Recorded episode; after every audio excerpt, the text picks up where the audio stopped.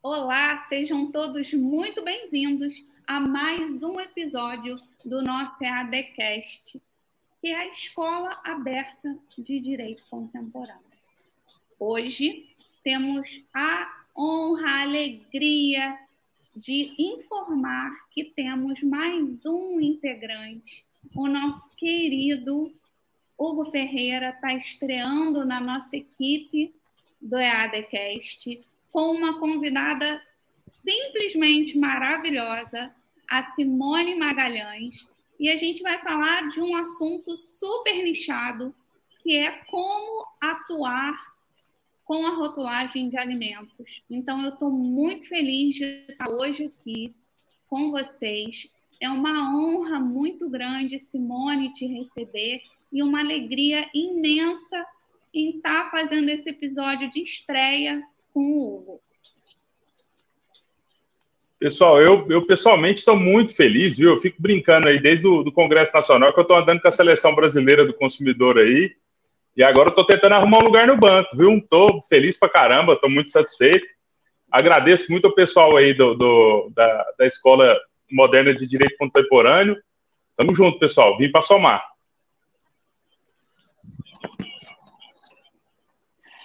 Olha, e eu estou assim, radiante pelo convite para participar aqui do EADcast. Sou fã do professor Renato Porto, então, assim, receber um convite de, de um, uma atividade que vem dele, para mim é uma honra muito grande, estar aqui com a doutora Alessandra, que eu tive a felicidade de conhecer lá no Congresso do Brasil Com em São Paulo, doutor Hugo também, que eu conheci no mesmo congresso. Para mim é uma felicidade muito grande estar aqui. Obrigada pelo convite. Espero contribuir um pouco com essa temática que eu sou apaixonada, que é a rotulagem de alimentos.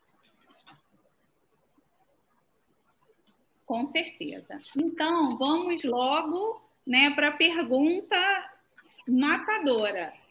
É um super nicho essa, né, é, essa área de rotulagem de, de alimentos. Então, eu queria, Simone, que você começasse explicando para a gente. É, teve né, essa alteração um, um tempinho atrás e você abraçou essa oportunidade e dividir com a gente um pouquinho sobre, sobre esse caminho. Bom, realmente uh, eu estou atuando nesse segmento específico porque foi uma belíssima descoberta, na verdade. Bom, eu sou apaixonadíssima por direito do consumidor, então já atuo nessa área há mais de 17 anos. Para mim é uma felicidade muito grande poder contribuir com essa temática. E de uns anos para cá eu consegui juntar dois assuntos que para mim são fascinantes, né? O direito do consumidor e mais especificamente na rotulagem de alimentos. Nós ainda não nos demos conta de como é um assunto rico. Nós, quando nos deparamos ali no mercado, por exemplo, com a embalagem de alimento, que é onde tem a rotulagem, né? A rotulagem, portanto, são todas aquelas informações, todas aquelas mensagens, toda aquela questão visual que está contida na embalagem dos alimentos, que é para informar o consumidor. Então, é uma riqueza de detalhes que tem naquele. Eu, eu costumo falar como cabem tantas informações essenciais no espaço tão reduzido que é ali a rotulagem do alimento. Então, é interessante nós é, primeiro partirmos aqui da, do seguinte raciocínio. Se nós falamos de rotulagem de alimentos, nós estamos falando de um setor que é regulado.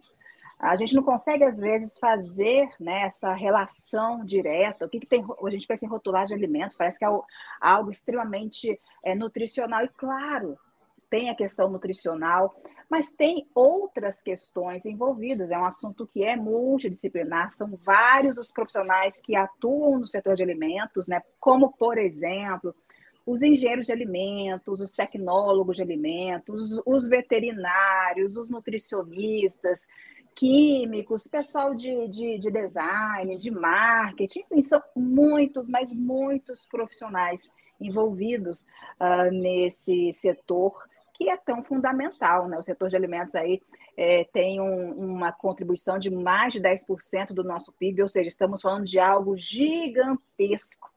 E tudo que o setor de alimentos produz, automaticamente vai precisar de ter uma rotulagem, porque a rotulagem é o que esse canal de comunicação entre o fabricante, o produtor e o consumidor. E é por isso que a gente está aqui no setor regulado, que nós temos ali a Agência Nacional de Vigilância Sanitária, a Anvisa, né, como agência reguladora, ou seja, me vem a Anvisa, portanto, disciplinando. Então, posso que dividir em dois segmentos, né? Claro que é mais complexo, mas só para facilitar aqui o nosso raciocínio. Temos a Anvisa ali regulando, por exemplo, as questões higiênico-sanitárias, justamente para que aquele alimento ele vá para o mercado de consumo, ele possa ser consumido, ingerido por pessoas, né? consumidores sem que faça mal. Claro, a gente não tem, a gente não espera que um alimento vá nos fazer mal, apesar de que pode acontecer né, se essas regras higiênico-sanitárias não forem observadas. E temos também o outro segmento, que é como informar tudo ao consumidor. E aí a gente cai na rotulagem de alimentos. Então, foi no momento em que eu descobri a importância de tudo que está ali nessa rotulagem, e eu fui me encantando por esse tema, é claro, e só frisando, setor regulado são várias normas, né, que nós advogados, claro, a gente precisa conhecer, mas que daqui a pouco até a gente chega nesse assunto, tá? Infelizmente, nós ainda estamos um pouco distantes desse assunto, ou seja, nós temos um mercado gigante aí que ainda não foi visualizado por profissionais aí da área jurídica. Simone, e, assim, esse é um, é um tema muito interessante, né? Para a gente que atua aí na, na advocacia de consumidor, fica muita dúvida. Eu, eu via isso na época que estava lecionando direito do consumidor na faculdade.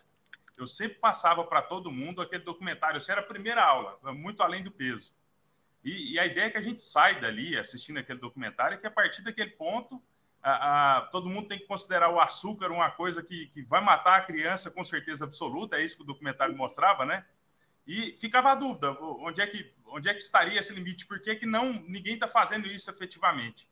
E aí eu te pergunto, como é que são elaboradas essas informações que vão, vão estar no, no, no rótulo do produto que vai estar sendo fornecido no supermercado?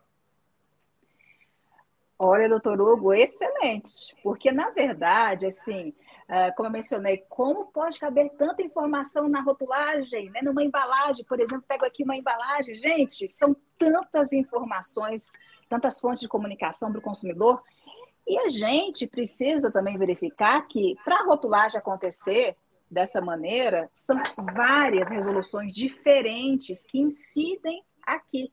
Então, por exemplo, se hoje nós temos informação sobre glúten, por exemplo, que é essencial para as pessoas que têm doença celíaca, essa informação ela advém de uma lei específica, né?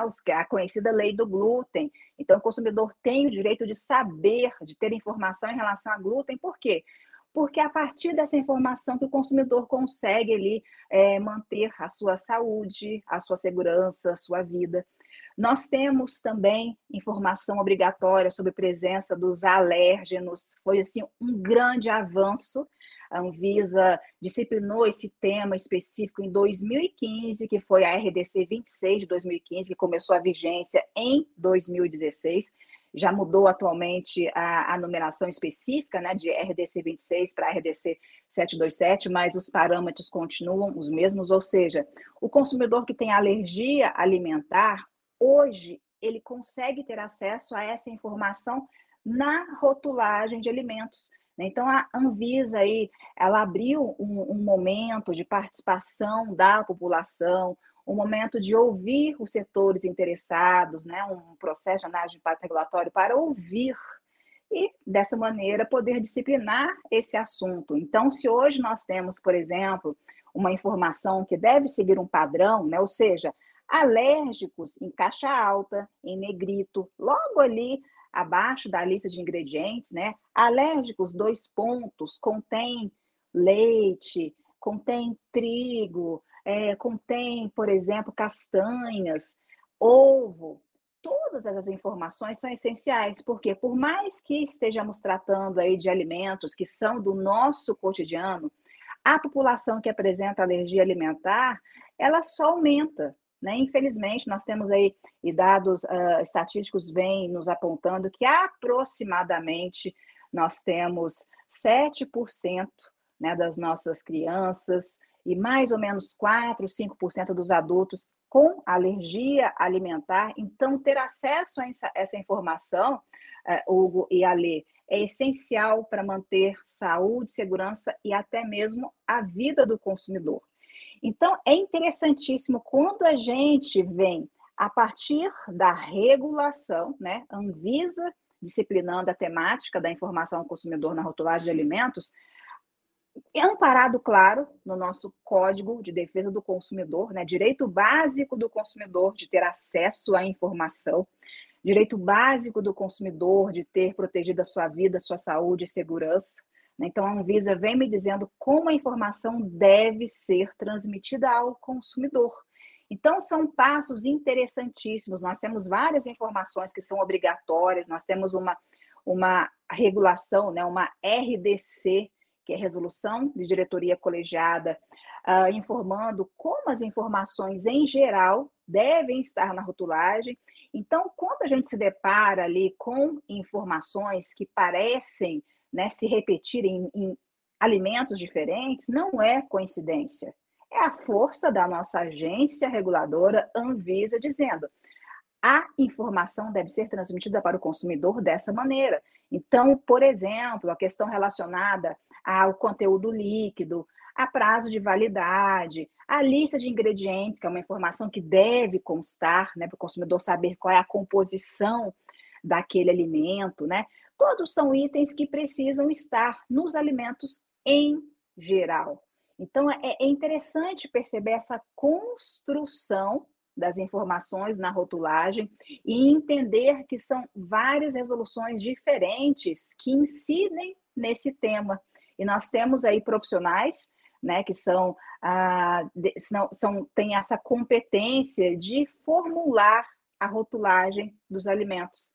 E quanto mais esses profissionais compreenderem direito do consumidor, mais eles terão consciência da, importante, da, da, da, importância de que aquelas informações elas estejam inseridas na rotulagem de maneira confiável, ou seja, de maneira que o consumidor bata o olho e possa realmente identificar né, composição, data de validade, a tabela nutricional, essas informações nutricionais, alérgenos, glúten, lactose, né? Todas essas informações que são essenciais para todos nós consumidores.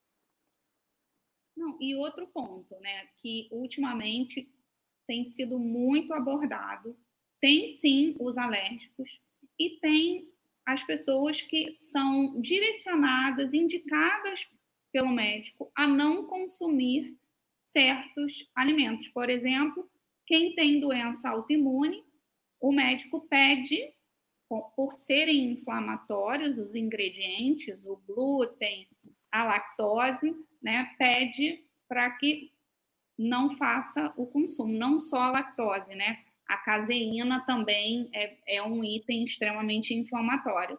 Então, essa informação, né, claro que é para os alérgicos que têm uma condição muito mais crítica, mas também por uma outra parte da população que tem essas doenças é, autoimunes e que tem essa possibilidade de inflamação. Então, é de extrema importância a gente ter esse conhecimento, né? É, essas informações amplamente é, divulgadas, digamos assim, nos rótulos. Agora, eu fico me questionando, quando eu, dona de casa, né, gente? Vou no mercado, vou comprar um molho de tomate. E aí eu olho ali a lista de ingredientes. Um monte de nome. Eu não faço a menor ideia do que está é, escrito, né? Então, realmente, essa questão da, de, da gente conseguir identificar, conseguir entender o que está escrito na, na embalagem é muito importante, não só na parte nutricional. A gente também. Tem... eu, acho, eu acho curioso, eu acho curioso aí também, que assim, aqui em casa eu acho que todo mundo tem dois metros de altura e pesa 140 quilos, né? Então é a vida de dietas. E a gente apanha muito de rótulos, e às vezes a informação dos rótulos ela é, ela é muito genérica, ela não, não atende a, a, a tudo que, que nós necessitaríamos saber, né? E aí, voltando à história, gente, do molho de tomate. Como tem um monte de, de componentes ali que eu não conheço, qual que eu busco? Onde tem tomate, água e sal. O que tem tomate, água e sal é esse que eu como. Evidentemente não é o mais barato, né, gente? Mas eu também não vou conseguir parar para fazer um molho de tomate caseiro, orgânico, não. Ainda não cheguei neste momento da minha vida. Então a gente busca balancear, ver o, o, o que tem menos é, componentes, digamos, né? menos, menos é, conservantes, enfim, coisas artificiais, a gente busca para tentar balancear com uma alimentação mais é, saudável dentro do possível, né? E aí a gente brinca muito aqui em casa. Ah, mas eu, eu não vou entrar no mérito quantos anos eu tenho, mas eu, né, já, já, já sou uma adulta faz tempo. Aí meu marido fala: a gente cresceu comendo biscoito maisena. Qual foi o problema? E hoje a gente sabe que o biscoito maisena é uma bomba de açúcar e gordura para as crianças. Mas eu falei, sim, a gente não tinha essa informação no passado. Hoje que a gente tem essa informação, a gente pode fazer substituições é, é, conscientemente. Né? A gente consegue trazer isso para uma outra, uma outra realidade. E aí, do mesmo jeito que a gente fala né, sobre, é, a gente traz essas, essas discussões, é, eu queria que você trouxesse para a gente, Simone, as discussões assim atuais que estão tendo sobre a, a, rotulagem de alimentos, o, o que está é, acontecendo.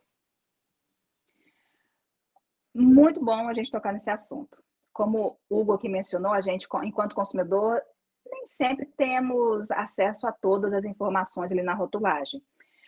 Precisamos evoluir muito ainda, mas é interessante perceber que nos últimos anos temos bastante uh, desenvolvimento no tema, sabe? É, eu mencionei aqui a Anvisa, mas é claro, uh, é um assunto que é multidisciplinar. Né? A Anvisa é a agência reguladora, mas nós temos também Uh, outras instituições que, de alguma maneira, contribuem também para a informação na rotulagem de alimentos. Então, se eu falo de rótulo, eu tenho, claro, a Anvisa, com regulações específicas, mas eu tenho, por exemplo, o Ministério da Agricultura e Pecuária. Né? Afinal de contas, é, todos os, os, alimentos de origem animal, uh, alguma, alguns tipos de bebidas, por exemplo, têm é, tem regramentos específicos do Ministério da Agricultura e Pecuária. É, se eu penso, por exemplo, em pesos e medidas, né? É, como é que esse conteúdo líquido, essa informação sobre o conteúdo líquido deve ser transmitido ao consumidor? Eu tenho também a presença do próprio Inmetro, que vai dizer como deve ser esse cálculo, né, como essa informação é transmitida ao consumidor. Eu tenho também informações que são advindas do próprio Ministério da Justiça, né, a Secretaria Nacional do Consumidor, questão de transgênico, por exemplo, aquele símbolo que é conhecido por nós, né, o triângulo ali preto e amarelo com um T no meio, então esse, esse, esse símbolo específico vem né, da, da, do próprio Ministério da Justiça. Então, são instituições que conjuntamente têm a competência para dizer como a informação na rotulagem deve ser transmitida ao consumidor. E a Anvisa, nos últimos anos, Ale, ela é, é perceptível, sim, essa movimentação para que nós tenhamos um aprimoramento na informação uh, ao consumidor na rotulagem dos alimentos. Mencionei agora há pouco a questão dos alérgenos, foi assim um grande avanço, sabe? Para mim é uma das legislações, é, é, na verdade é uma, é uma resolução, né? RDC, resolução de diretoria colegiada. Mas, assim, foi um dos grandes avanços que nós tivemos, porque nós conseguimos, sim, dar mais segurança ao consumidor. E não parou por aí.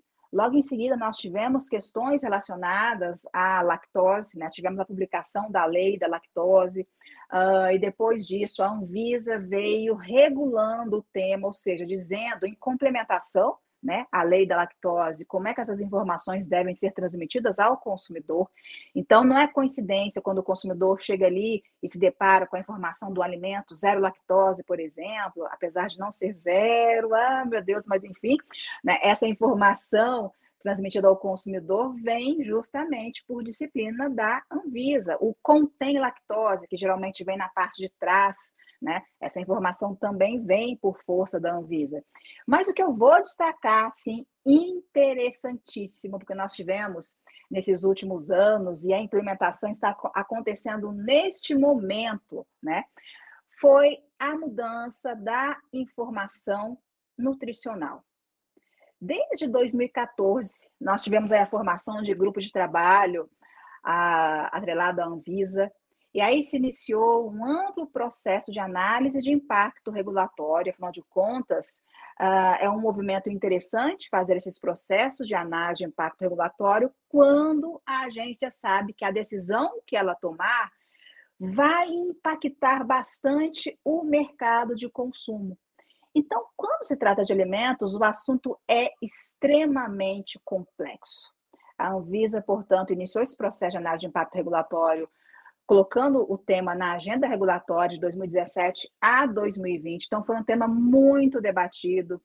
Foram ah, abertas aí é, consultas públicas, né, para que as pessoas pudessem participar. Infelizmente, nós temos ainda um pouco, um, um índice muito pequeno de participação popular nas consultas públicas, é, o que é ruim, né, porque quando o consumidor ele está mais é, consciente dos seus direitos e ele participa ativamente dessas consultas públicas, dizendo né, para a agência reguladora qual é o seu ponto de vista, como o que, que ele acha daquele tema, isso ajuda a própria agência a ter uma visão mais ampla daquele assunto. Né? Então, nós tivemos esse momento de consulta pública aberto pela Anvisa, nós tivemos também reuniões públicas, e foi, sim, foi muito interessante. Eu tive a possibilidade de participar das três reuniões públicas que a Anvisa abriu para esse tema específico da rotulagem nutricional, tá?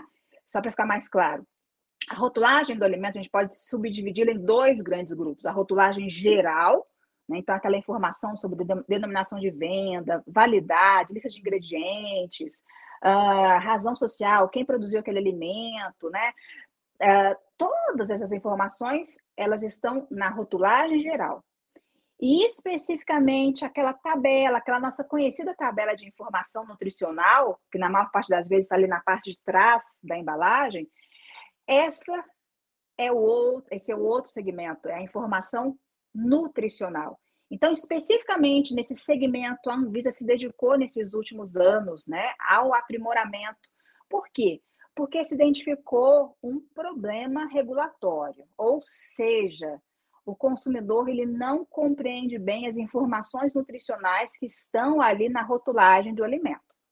Porém, se o consumidor não compreende bem a informação nutricional, como é que ela realmente será efetiva?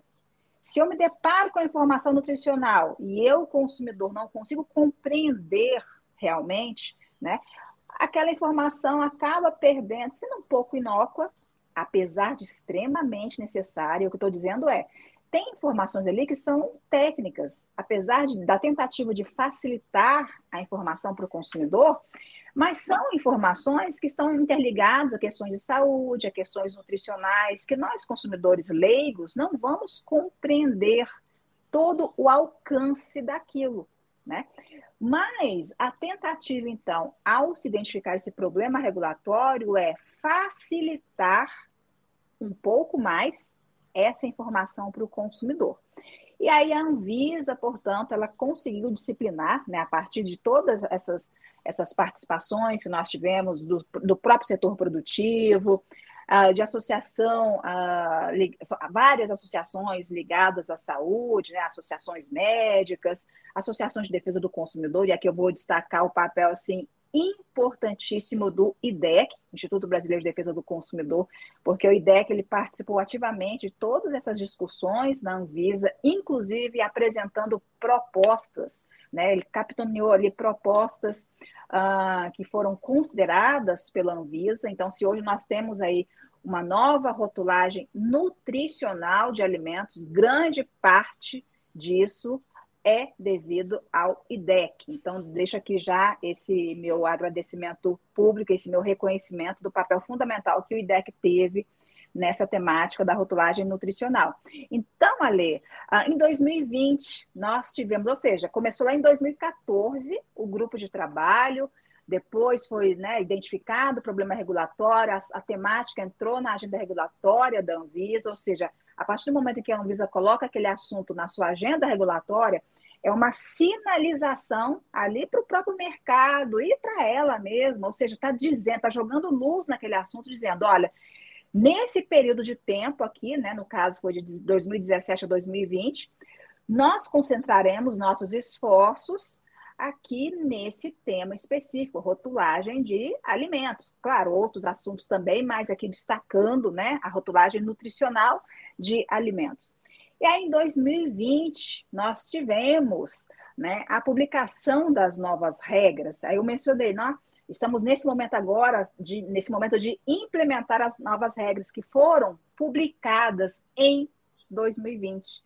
Então, nós tivemos aí é, alguns pontos interessantíssimos, que daqui a pouco, se você quiser, até posso resumir quais são eles, é, que a gente começa agora a perceber no mercado. Então, desde outubro do ano passado, outubro de 2022, né, porque as regras foram aprovadas em outubro de 2020, a Anvisa né, foi bem generosa aí na concessão de um prazo de 24 meses para que a indústria de alimentos é, se adaptasse às novas regras. Então, a vigência começou agora em outubro de 2022 e daqui para frente nós temos ainda alguns prazos de adequação para segmentos diferentes uh, do, do setor produtivo, setor de alimentos. Então, daqui para frente nós começaremos a ver aqui algumas mudanças na rotulagem nutricional é, dos alimentos.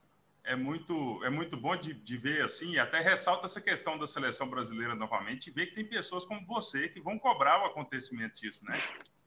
E assim, a gente tem uma situação hoje em dia, igual da Lei Geral de Proteção de Dados, que ela foi implementada, os prazos venceram e a implementação, a gente está tentando ver ela sair do papel, né? Está saindo aos poucos, estão começando a, a, a, trabalhar nesses prazos. O pessoal, as grandes empresas já estão implementando e vai ser curioso de, de ver isso acontecendo. E assim, eu levanto até uma dúvida é, é, pontual de advogado consumerista esperançoso eles vão colocar no rótulo assim uma, uma tarjeta bem grande, escrito gordura, açúcar, mata, ou, ou, ou, não vai chegar nesse ponto todo? Olha, Hugo, quando a gente fala sobre alimentos, o assunto é tão complexo, né? E são, é, são interesses assim, tão diversificados que trazem implicações para né, esse tema, que nós teremos sim o destaque de gorduras, tá? É, mas não dessa maneira. Nós teremos, e aqui já entrando nas alterações que foram aprovadas pela Anvisa, eu vou destacar três, tá? Três segmentos. Primeiro, a tabela de informação nutricional. Então, aquela tabelinha que a gente já acompanha desde 2003, né? Porque em 2003 nós tivemos a RDC 360 da Anvisa disciplinando como essas informações nutricionais e principalmente a tabela nutricional deve ser transmitida ao consumidor. Então, não é coincidência a tabela ter aquele formato, ter as informações ali específicas, não é coincidência, é porque a Anvisa diz que deve ser daquela maneira, tá? Então, primeiro ponto, nós teremos uma nova tabela de informação nutricional. Por quê? Primeiro, o consumidor, ele tem a dificuldade até mesmo de enxergar a tabela de informação nutricional. Temos uma quantidade enorme de alimentos aí no mercado de consumo, se a gente visualizar a tabela de informação nutricional, eu já vou aqui, por exemplo, meu Deus, a, a tabela, o fundo da tabela é azul E a informação é outro tom de azul, não tem nenhum contraste. Ou seja, o consumidor, além de não entender, né, além de ter dificuldade técnica de, de entender as informações nutricionais, antes disso, ele tem dificuldade de enxergar as informações que estão na tabela de informação nutricional. Então, agora nós teremos uma padronização. Antes, apesar da tabela, né, obrigatoriamente ter que seguir determinado formato, mas uh, os fabricantes tinham a liberalidade, por exemplo, de colocar a cor que ele quisesse. E vários alimentos traziam esse problema aqui de falta de contraste. Então, assim, cores muito parecidas, né? Da, da escrita, da fonte da informação e o próprio fundo da tabela, o consumidor não enxergava aquilo. Então, agora nós teremos a padronização. Todas as tabelas de informação nutricional obrigatoriamente terão que ser em preto e branco não tem mais conversa, não tem mais essa, essa questão, ai, mas a, a, a cor da, da minha embalagem é azul, e aí eu vou fazer uma tabela de informação nutricional que fique ali harmonizada, então vou fazer tons de azul diferente? Não, porque isso não obedece o dever de informar, o direito básico do consumidor de ter acesso à informação clara e adequada. Então, todas as tabelas de informação nutricional daqui para frente deverão ser preto e branco. Então, fundo sempre branco e a escrita, né, a fonte, a coluna ali daquela tabela sempre em preto, tá? Nós teremos também a informação aqui que a gente não tinha antes, né, é, dos açúcares adicionados. O açúcar é realmente problemático e nós brasileiros temos um paladar voltado para um consumo maior de açúcares, né? Porque o açúcar não é somente o consumidor ah, geralmente procura ele quando ele vai ver a lista de ingredientes, ele procura o açúcar, o tradicional açúcar cristal, né? O que vem da cana de açúcar e não percebe, não sabe que são vários açúcares diferentes, né? Temos várias fontes de açúcar então, às vezes, o consumidor lê a, ali e, e numa lista de ingredientes não sabe que aquilo é açúcar, né? É, xarope, por exemplo, xarope de milho, xaropes diversificados, enfim, mel. Então, são muitas as fontes de açúcar.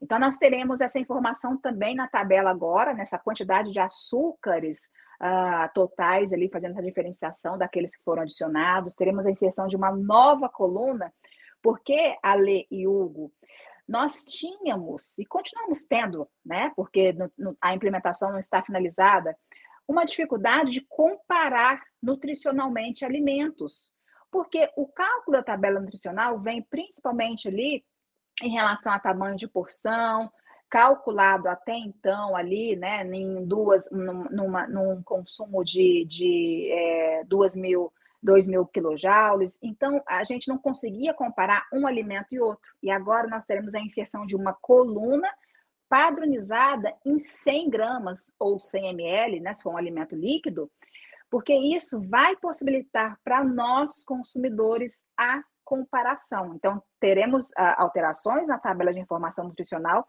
E a segunda alteração, que é assim, né, a grande novidade é a inserção de uma rotulagem nutricional frontal, ou seja, na parte da frente da embalagem. Essa já é uma medida que já foi adotada por alguns países, especialmente aqui na América do Sul. Né? Chile, por exemplo, foi o pioneiro desde 2016, tendo uma, um selinho ali que fica na frente da embalagem, sabe? Destacando para o consumidor alguns excessos. Pode falar, Hugo. Eu peço a Vênia. Eu, eu, como eu sou desse time da, do EADC, eu estou aguardando uma sustentação oral desde 8 e meia da manhã. Vocês vão me dar uma licencinha, eu vou fazer a sustentação e volto para cá. Alessandra, você me perdoa, estou começando já no banco mesmo, viu? Daqui a pouco eu estou de volta. Um abraço e êxito aí na sustentação boa, oral. Boa sorte. Obrigado, obrigado. Até já. Hugo. Até já.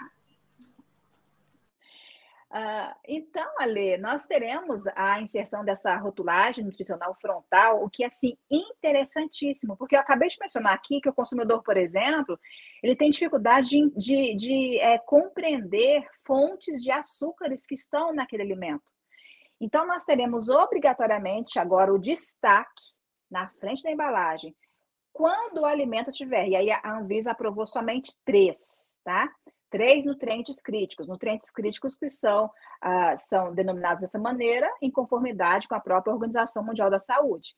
Então, agora, se o alimento estiver, ele, ele, ele, ele conter ali uma quantidade superior àquilo que foi limitado pela Anvisa, quantidade de açúcares adicionados, ou gorduras saturadas ou sódio, então esses três nutrientes críticos, obrigatoriamente deverá ser inserida na frente ali da embalagem, né, uma rotulagem nutricional frontal e que tivemos a aprovação de um modelo de um é, é uma lupinha, sabe, vai ser preto e branco também, uh, é uma lupinha que vai destacar para o consumidor essa informação. Deixa eu ver se dá para aqui, ó.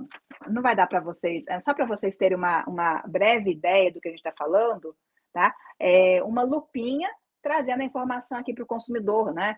Alto em açúcar adicionado, ou alto em gorduras saturadas, ou o, o alto em sódio, tá? Porque é, você bem mencionou agora há pouco que o consumidor às vezes tem algumas limitações de saúde e a informação para ele é essencial.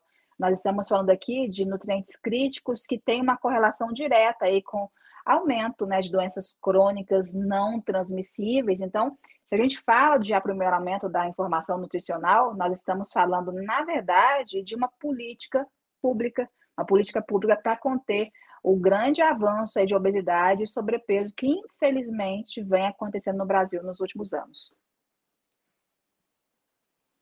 E assim, a gente teve recentemente a polêmica, vamos botar assim, do leite condensado, né? Que foi a, assim, para mim é, foi a mais recente.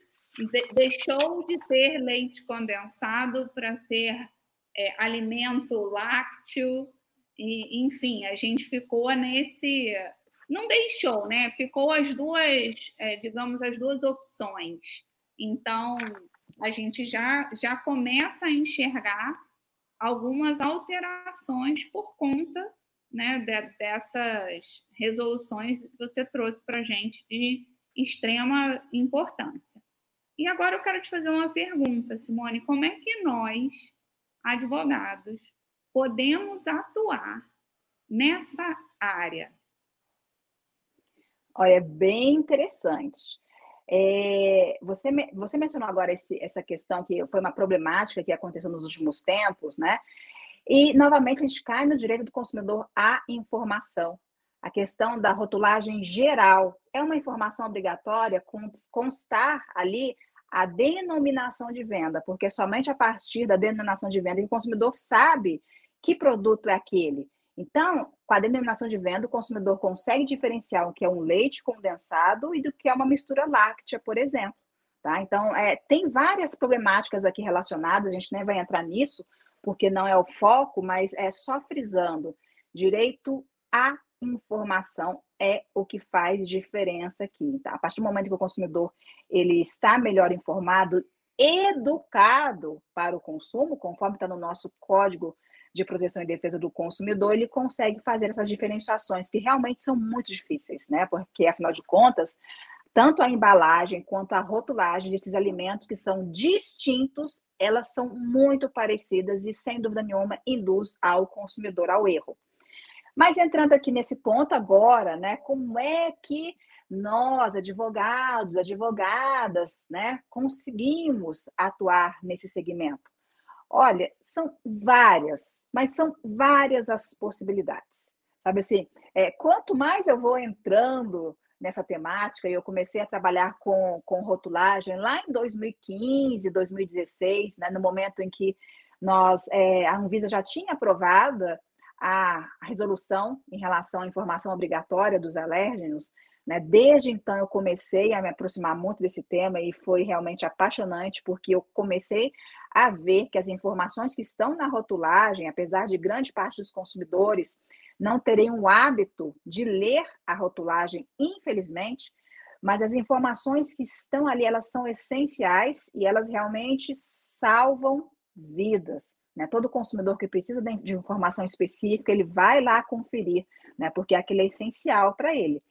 E aí, Ale, é, eu comecei a perceber também é, o quanto nós temos assim um segmento gigante com uma alta demanda por profissionais da área jurídica, porque são pouquíssimos os que atuam nesse segmento.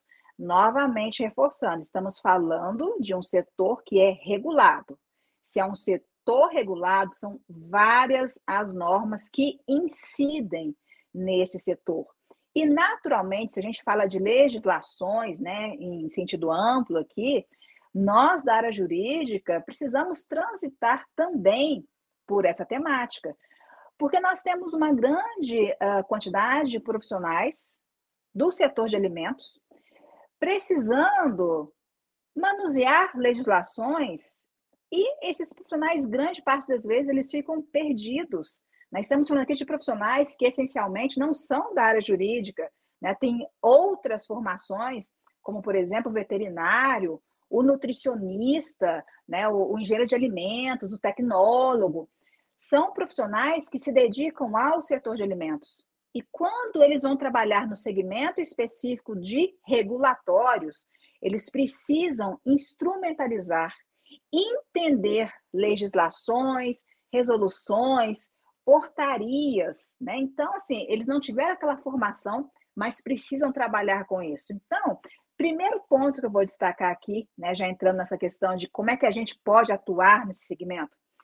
Esses profissionais, eles precisam de amparo, ou seja, em muitos momentos eles precisam de consultorias especializadas, né? Consultorias jurídicas especializadas que até façam essa interpretação conjunta. Porque não basta você pegar uma resolução específica, por exemplo, a Anvisa dizendo ali que a rotulagem geral não pode trazer algumas alegações porque essas alegações elas podem induzir o consumidor a acreditar que aquele alimento específico é melhor que um outro alimento similar. Então, a gente entra até na questão da própria publicidade. Então, é necessário casar as resoluções específicas, as portarias, com algo que está acima delas, o nosso querido Código de Proteção e Defesa do Consumidor. Tá? Então, essa interpretação conjunta, esse trabalho de consultoria jurídica, ele é muito necessário, tanto para esses profissionais que trabalham no setor de alimentos, como para várias empresas também. Nós temos empresas que as empresas grandes que têm ali ah, um setor de regulatório, tem profissionais específicos que trabalham com regulatórios para saber exatamente quais são as regras que incidem ali na rotulagem dos alimentos. E nós temos empresas menores que acabam contratando consultores autônomos, consultores independentes, para é, trazer né, é, é, esse, essa temática específica, ou seja, direcionar como deve se dar é, esse trabalho ali de, de consultoria, né, para que a informação na rotulagem ela esteja é, em consonância com os regramentos legais em consonância com o nosso Código de Proteção e Defesa do Consumidor. Então, a gente entra nesse segmento específico aqui, né, de, de, de consultorias jurídicas, e, é, e o que eu vou destacar? É, eu acho interessantíssimo a gente trabalhar de maneira preventiva, né, porque nós, advogados, a gente sai da faculdade e às vezes a gente trabalha por alguns anos somente com aquela ideia do litígio, a litigância, trabalhar especificamente com ações judiciais, mas nós temos um campo gigantesco, gigantesco, né, do extrajudicial, ou seja, as consultorias jurídicas, que às vezes é inexplorado por nós, até por desconhecimento. Então, eu vou destacar aqui especificamente essa área, né, o setor produtivo, a indústria de alimentos, né, que é gigante e que tem demandas específicas para nós do setor é, da, da, área jurídica. Então, quanto mais a gente é, perceber essa demanda e, claro, né, nos especializarmos, a gente precisa especializar, a gente precisa compreender, a gente precisa realmente dedicar. Então, assim, já estou no, né, nos últimos anos me dedicando a essa temática e é interessante perceber tanto a possibilidade de consultorias, né, presto consultorias tanto para os profissionais como para algumas empresas também. Uh, posso mencionar um, um outro, um, um, outro foco de trabalho. Eu, eu, sou professora, eu amo ser professora, né? É, então, nesse segmento da docência também, nós temos, e aqui eu, eu atuo em dois específicos, né? É, como eu, eu ministro de direito do consumidor, então eu consigo levar para profissionais de alimentos o direito do consumidor, porque se eles vão fazer rotulagem, eles precisam compreender que acima daquela, daquele mar de resoluções e portarias, nós temos o Código de Proteção e Defesa do Consumidor. E aí, quando esses profissionais eles têm conhecimento do código, dessas especificidades, né, direito, do direito básico do consumidor à informação, publicidade, publicidade enganosa, publicidade abusiva, sanções administrativas, né? nós temos um capítulo no nosso Código de Defesa do Consumidor de penalidades que podem ser aplicadas aí, por exemplo, pelo Procon. Então, quando esses profissionais eles têm conhecimento do código, eles têm um ganho profissional muito grande. Então, a gente consegue direcionar né, direito do consumidor para os profissionais do setor de alimentos e o contrário também. Eu consigo trazer essa temática de regulatório de alimentos para os profissionais da área jurídica. Tá? Então, ministrando cursos, treinamentos, para que os profissionais da área jurídica conheçam esse setor e consigam ali é, visualizar né, assim, vários, várias possibilidades de trabalhos nessa área que é tão grande e que, olha, é fascinante, sem sombra de dúvidas. Olha, você trouxe é, um ponto que a gente fala bastante. A gente sai da faculdade focado no litígio. Então, quando a gente trouxe esse tema, com certeza veio na, na mente falar, gente, mas como assim? A gente vai processar quem? A empresa de, de alimento? A gente vai no mercado, igual a gente brinca, né? A gente vai no mercado e vai ficar olhando e vai procurar. E não é isso, é justamente você está trazendo uma outra visão que a gente bate bastante aqui nessa visão extrajudicial da gente ter dar a informação, a educação, como falou, né, como você bem falou do nosso código. Então, é, um, é assim, uma visão muito boa. Hugo, conta pra gente. Foi? Deu certo? Deu, deu tudo certo. Fiz a sustentação, tá correndo por aqui. Eu vou, eu vou voltar para cá para não tomar uma catracada. Obrigado, pessoal. Não, tá ótimo, tá ótimo. A gente acabou de, de falar agora as formas que a gente pode atuar Hugo, nessa área de rotulagem de alimentos. E a doutora Simone, professora, né, ela, eu fico acompanhando as aulas que ela ministra lá no, no Gran Cursos, né? A gente fica aqui, a gente também é, é fã, né? A gente é aluno, a gente é fã, a gente vai acompanhando.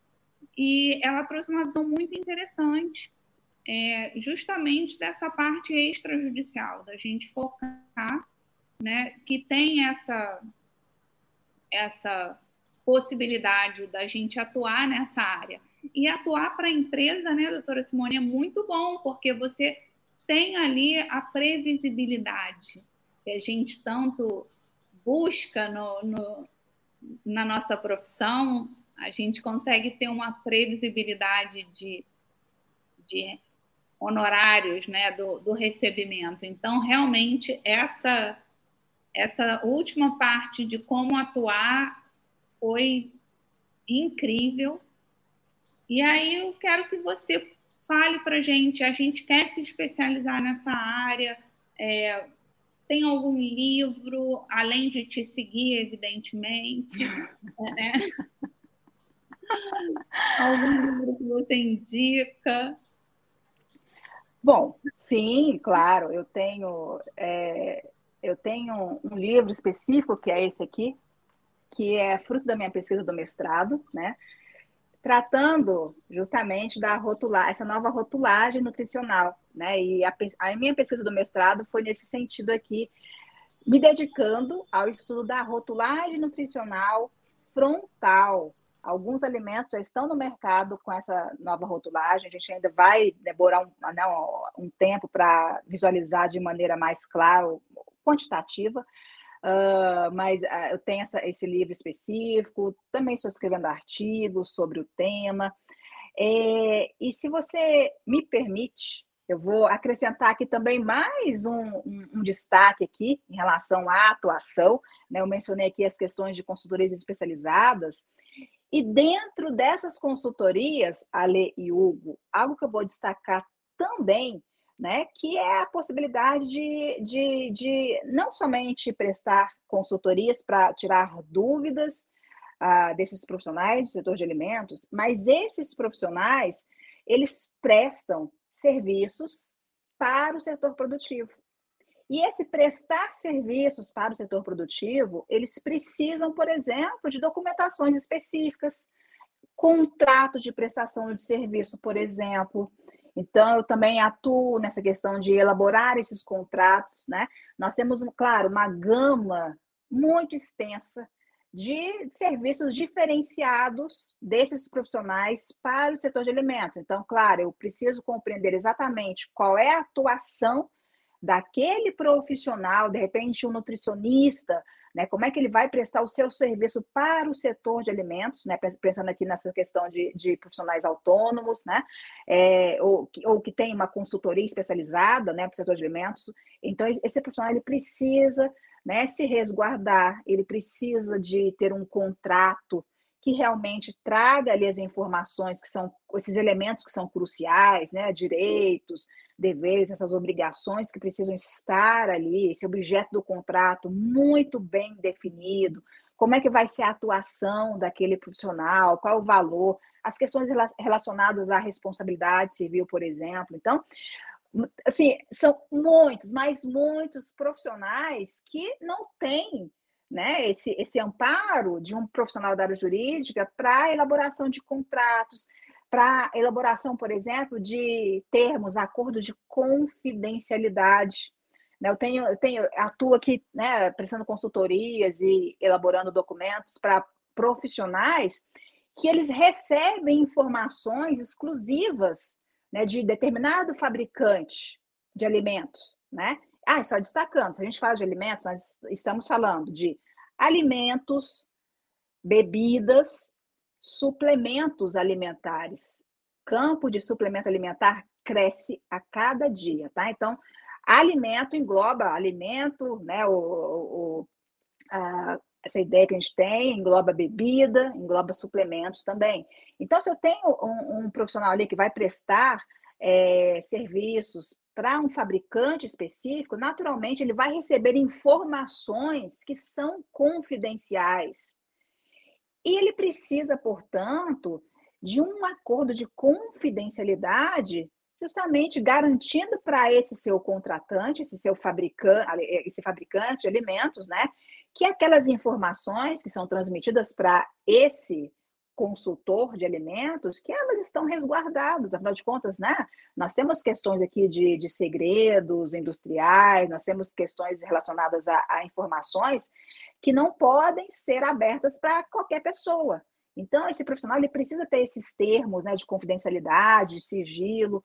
É, quando ele faz esse termo com a empresa contratante, naturalmente ele vai precisar também ter um termo de de sigilo de confidencialidade com os seus empregados, seus colaboradores. Então, é mais um documento diferente que ele precisa. Então, assim, né, é, cada contexto é analisado, mas, assim, é só para frisar que nós temos também, né, nessa seara é, extrajudicial, várias possibilidades de atuação e a gente não percebe isso, sabe? Então, assim, só essa elaboração de contratos é importantíssima.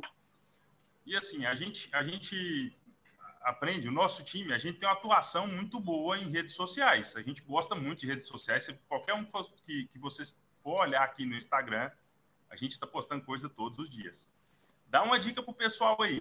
Onde é que a gente consegue pesquisar a respeito desse tema para que a gente possa levar essas informações também para o público nas nossas redes sociais? Olha, Hugo, é, é muito interessante, assim, quando eu me aproximei desse tema, né, da rotulagem de alimentos, naturalmente eu precisei ter uma diversificação muito grande nos meus contatos, porque até então, né, eu trabalhava com direito do consumidor, claro, né, há mais de 17 anos, Mas até então eu tinha os meus contatos é, profissionais, né, eram restritos à área jurídica. Então tinha uma quantidade enorme de contatos, advogados, advogadas, promotoras, juízes, enfim, mas todos são desse desse âmbito jurídico. E quando eu fui para rotulagem de alimentos, naturalmente, né, é, ou tendo alunos, ou tendo né, a, os, esses me contratando os meus serviços, então eu ampliei, claro, para todos esses outros profissionais que trabalham no setor de alimentos. Então, assim, é um aprendizado muito interessante. Então, né, naturalmente, eu vou ter contato direto com engenheiros de alimentos, nutricionistas, veterinários, né, biólogos, químicos, é, porque são esses profissionais que atuam, que vão, de alguma maneira, uh, participar da elaboração do alimento. Tá? Então, assim, uh, o, o, meu Instagram, por exemplo, falando aqui especificamente né, de redes sociais, tanto o Instagram quanto o LinkedIn, hoje ele é extremamente misto. Eu tenho os profissionais da área, jurídica, mas eu tenho também esse outro segmento fortíssimo. Então, assim, estou em contato o tempo todo com esses outros profissionais, afinal de contas, a gente precisa fazer networking e a gente precisa aprender, né? É um assunto multidisciplinar. Rotulagem de alimentos, né? Qualquer a tentativa de mudar a rotulagem aqui, a Anvisa, né, vai, vai discutir uma mudança, e daqui para frente ela vai continuar discutindo mudanças, porque na nova agenda regulatória tá, a, tem a temática da, da rotulagem é, de alimentos também, o que já nos sinaliza né, que nos próximos anos a Anvisa continuará se dedicando ao aprimoramento. Então, ah, mais do que nunca, a gente precisa no mercado de profissionais que, que, é, que consigam atuar, que conheçam é, esse assunto né, de regulatório de alimentos. Então, o que eu faço na prática é ter contato constante. Né? Tem vários profissionais que eu gosto muito, que são destaque para mim, falando aqui de rotulagem de alimentos, por exemplo. Ah, bom, ah, poderia citar vários, Amanda Martins, ah, Aline Assis, Luísa Zanata, olha, assim, profissionais que realmente eu admiro muito uh, o trabalho e que, sem dúvida nenhuma, uma troca sabe, assim, de, de, de, de experiências, de conhecimento, ela é constante. A gente consegue, assim, é, abrir né, o nosso, a, a, nossa visualização sobre a, a temática jurídica, sabendo que a gente precisa né, aprender de uma forma assim, mais concreta com outros profissionais também, porque a gente só avança na defesa do consumidor se a gente consegue ter essa visão multidisciplinar. Perfeito. Simone, eu queria, eu queria agradecer imensamente a, a sua disponibilidade de estar aqui conosco, pedir desculpa pela, pela minha falha no meio do caminho aí, eu espero que não se repita, né? Eu vou dar uma puxada no, no de orelha no, no judiciário também, estou desde oito e meia da manhã sentado nessa posição aqui, ó. Eu não me levantei daqui. E eu queria agradecer para vocês aí, do pessoal lá do Renatão. Gente, muito obrigado pela oportunidade. Vou me dedicar bastante. Vou mandar melhor do que hoje, com certeza absoluta. E contem comigo. Simone, muito obrigado novamente. Alessandra, você quer falar alguma coisa? Olha, eu quero só agradecer, Simone, por ter dividido tanto com a gente. Foi, assim, incrível. E reiterar as boas-vindas ao Hugo a gente entende, faz parte da nossa profissão, então uma sustentação oral a gente não consegue desmarcar, remarcar, né? Claro, até consegue, mas precisa né, de uma comprovação. Então, nesta situação especificamente, não teria como fazer. Então, seja muito bem-vindo, foi ótimo e vai ser cada vez melhor, não tenho dúvida. E Simone, muito, muito, muito obrigada por você ter compartilhado com a gente tanto conhecimento.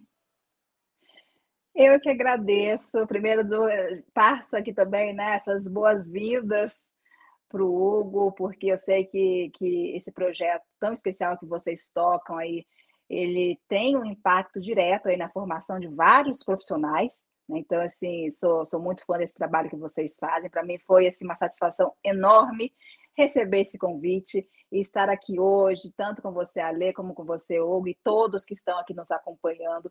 eu espero realmente que eu tenha conseguido assim contribuir minimamente para essa visão de que existem coisas além do judicial, né? O acabou de mencionar aí um, um dos pontos negativos, né? A gente ficar aí o dia inteiro paralisado, esperando uma audiência, né? Que talvez uh, o retorno vai acontecer anos depois, né? Então, nós temos a possibilidade de abrir o nosso leque, de atuar no extrajudicial, né, que é bem mais célere, que é mais previsível e que a gente consegue atuar de maneira preventiva, afinal de contas, a essência do nosso Código de Proteção e Defesa do Consumidor é a prevenção. Né? O consumidor tem esse direito, esse direito básico ali, né? Ou seja, os seus, uh, tudo que está no código precisa ser observado pelos eh, fornecedores para evitar que os problemas aconteçam. Então, a essência é a prevenção. Claro, a gente sabe se, se acontecer um problema, a gente vai para outra seara, que é a reparação, responsabilidade civil, enfim. Mas o que a gente quer é evitar que o problema aconteça. Então, atuar nessas questões relacionadas né, ao extrajudicial, às consultorias jurídicas, trazem, assim, ah, uma satisfação muito grande, né, em vários sentidos, tá? Então, a gente consegue visualizar de uma maneira mais célere o resultado do nosso trabalho. E para mim foi assim, um prazer enorme participar aqui do EADcast. Fico totalmente à disposição. Mando um abraço enorme para o querido Renato Porto. Já deixo aqui minha admiração né, por ele. Obrigada a todos. Então é, é isso, né, pessoal? Ó, eu fecho aí.